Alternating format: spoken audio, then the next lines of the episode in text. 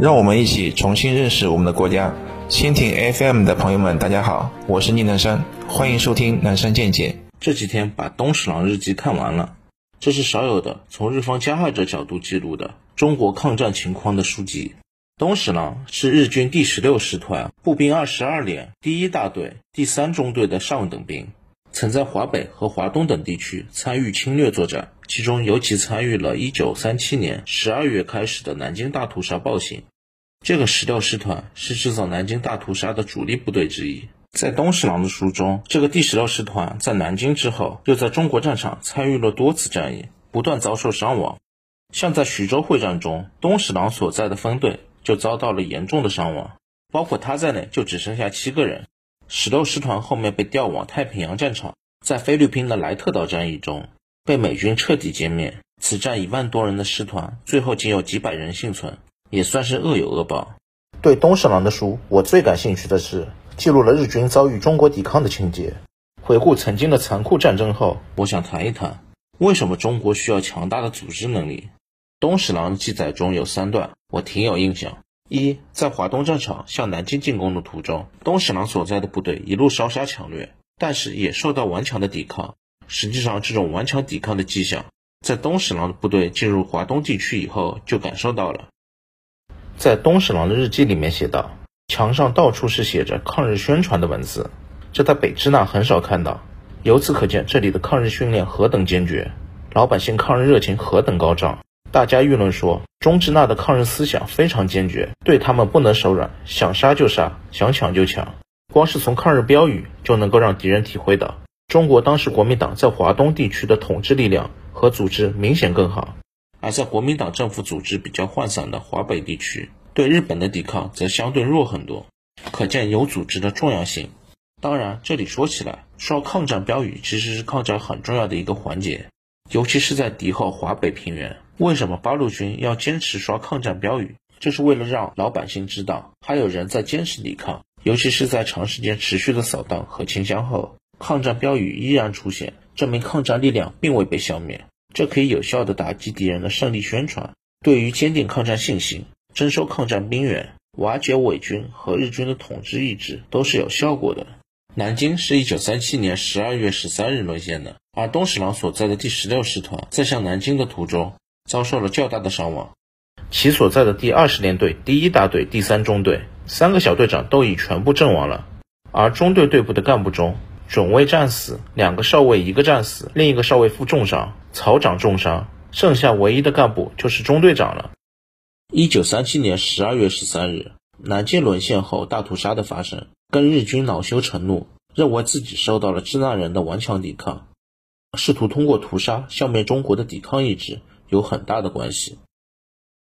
全书中，中国军队让我感到了最痛快的一次胜利，是发生在一九三八年三月六日的华北战场。此时，东史郎的部队已经从南京被调往了华北驻防。东史郎在书中并没有写明对方究竟是八路军还是国民党参军。总之，中国军队先把连接吉县与道口镇的铁路破坏，他们还通告村民可以把枕木当柴烧。一直为燃料发愁的村民就争先恐后的卸下枕木，导致这一路段陷入瘫痪，铁轨则被散乱的扔在一边。四十多个日本工兵同时强制征用了附近大约五十个村民修复铁路。由于较长时间未曾受到有力抵抗，几十个日本工兵竟然把枪放在一百多米远的地方，自己拿着十字镐作业。中国士兵身着便衣，伪装成村民，逐渐靠近。而日本士兵竟然以为这些人都是自己征用的苦力，因此没有注意，结果被突然袭击，手里又没有枪。最终，三十七名日本兵被杀死，只有六个工兵。和一个少尉队长逃脱。在徐州会战中，一九三八年四月二十九日，东史郎记录了其所在第十六师团遭遇伤亡的情形，加上他自己只剩下了七个人。这一段是中国军队设计非常精彩的小型伏击战。不知道对面的中国指挥官是谁？这支中国部队在守卫一个村庄，指挥官巧妙地遇见日军会利用一块墓地作为掩护，提前在墓地埋下了手榴弹。只待日军一进入，就拉线起爆，同时在阵地前面挖了一条不宽，但是却放满了水的小河，导致日军冲锋到己方阵地仅有二十米的情况下，既没有可以藏身的地方，又被这条小河挡住，无法前进，这给冲锋的日军带来了很大的伤亡。日军第五中队在一个下午的突击中就阵亡了几十人，中队队长也被击毙了，只能缩编为一个小队。然而，东史郎的书中，尽管国民政府组织的抵抗军给日军带来了很大的伤亡，但是给人的感觉更是依赖中国人多兵多，依靠大量投入兵力堆积和消耗的结果。那种过程精彩、组织有力的抵抗，除了上面提到的突袭日本工兵以及徐州会战中的某村庄防御战，总体还是比较少。而反过来，那种能让人对国民党政府组织不利的愤怒描写，倒是能找到不少。在一九三七年九月二十二日的日记中，东史郎就描述了中国军队掘开河堤，试图阻止日军前进，而这并没有给日军带来什么伤亡，只是阻滞了其行动。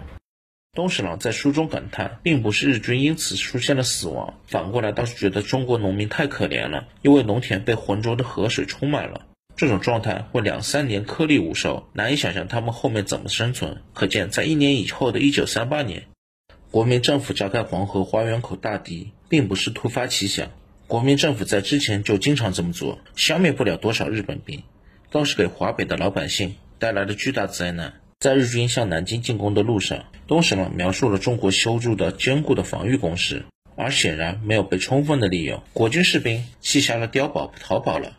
否则将能给日军带来了更大的伤亡。这些消耗了国力建成的坚固国防工程，没有发挥其应有的作用。在东史郎的书中，日军的两个中队其实就是两个加强连，三四百人的规模，七千名士兵是可以完全全歼日军两个中队的。但是国军的长官扔下士兵逃跑了，剩下的士兵全部投降了，可见国民政府的组织能力低下。实际上，书中的例子也可以看出来。如果国民政府的组织能力够强，是可以让国军各个基层部队发挥很大的力量的。不管是各个基层部队的主观能动性，还是战前费了很大努力建成的坚固国防工事，还是大量的兵员，都可以大大的发挥出力量。先不说国民党在战争体现出来的对中国老百姓的冷酷无情，壮丁大量死亡，不顾老百姓死活随意决堤，南京逃跑，长沙大火，就说这种组织能力二三流的政党。被历史淘汰是一种必然。在一九三七年抗战全面爆发时，国民政府成立已经十年，却依然未能全国真正的统一，其核心有效统治区域仅限于长江流域。从大型的会战地域分布就能看出来，那些国民政府规模巨大的战役，沪淞会战、徐州会战、武汉会战、长沙会战等，都高度集中在长江流域。而在和日军作战中，更多依靠的是中国地广人多的先天优势。不仅是装备和技术能力比日本有很大的差距，在组织能力上也差一大截。在国军部队中，其实也有少量训练有素的例子。在东史郎一九三八年四月二十九日参加徐州会战的记录中，罕见的数次称赞中国炮兵打得准。当时东史郎的部队在一个村庄给战死的日本兵搞火葬，火葬完之后，本来想就在村庄原地休息后再走。一个日本军官坚持必须马上离开，结果刚走开几百米，村庄就被中国炮兵炮击。这些日本士兵险些被全部击中。在两方炮兵对射过程中，日方有三十匹马被炸死，导致重装备无法行动。同时，不少日本炮兵被中方炮弹炸死，日方不得不将死伤人员运载到后方去。这些描述说明，只要训练水平得当，即使中国装备处于劣势，但是一样可以发挥很大的作战效果。徐州会战中的这支中国炮兵部队，跟前面的村庄保卫战打残了日本五个中队的中国步兵部队，应该眷属于同一支部队。他们对作战都进行了充分的准备，事先对炮兵射击进行了标定，保证准确度。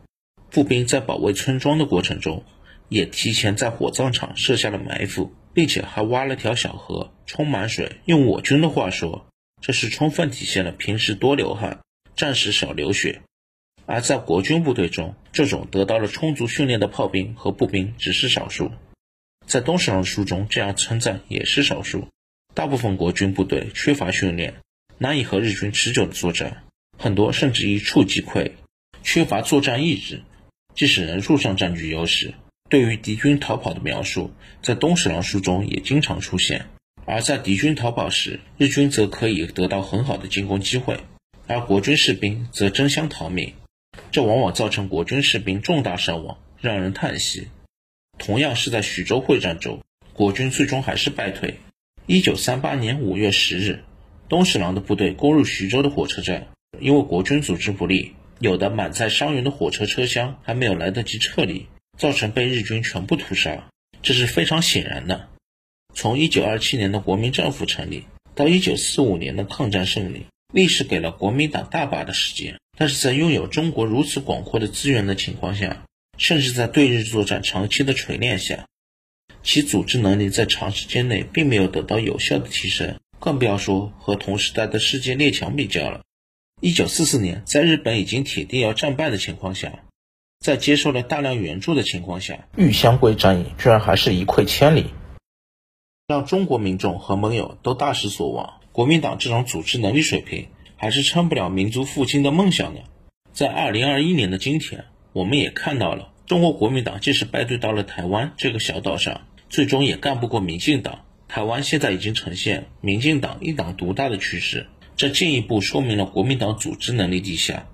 即使在建党纲领上具有先天性的软骨病，从不认为自己与日本人、美国人。拥有人格上的对等地位，在教科书吹捧日本殖民统治、媚日崇美的民进党，也照样能把国民党击败。在这种历史情况下，在组织能力上强出了一个等级的共产党取代国民党，带领中国走向民族复兴，就是历史的必然，也是中国人民必然的选择。到了一九四九年，共产党建立的新中国成立，在中国大陆境内实现了国民政府从未能实现的前所未有的真正大统一。在对外作战方面，一九五零到一九五二年，在朝鲜战场面对美军，在组织能力上焕然一新的中国军队，在劣势装备的情况下，面对比日军还要强大的多的敌人，展现了强大的战斗力，居然直接击退美军三百公里。组织能力的进步，其实就是管理科学的进步。强大的组织能力并不是唾手可得，相反，却是一种非常宝贵的，并且很稀缺的东西。毛泽东思想则是奠定了中国共产党强大组织能力的管理科学的集体智慧结晶。强大的组织能力对于一个国家来说，各种意义上是可遇不可求的东西，是失去之后很难再建立的东西。因为要在组织能力上焕然一新，必然伴随着大规模的利益调整，同时还要极大的改变个人的认知和思想，这是非常困难的事情。从建国初的抗美援朝和两弹一星工程。到最近的二零一八年贸易战、二零二零年抗击疫情中，都证明中国的组织能力是强大的，是能够做成事情的。目前正在进行的半导体产业自主，以及未来经济总量赶超美国，还有统一台湾、实现国家最终统一，只要中国的组织能力不涣散，拥有如此辽阔的疆域和十亿级别的人口，这些目标一定是可以完成的。理性观世界，自信看中国。深度知识尽在观视频。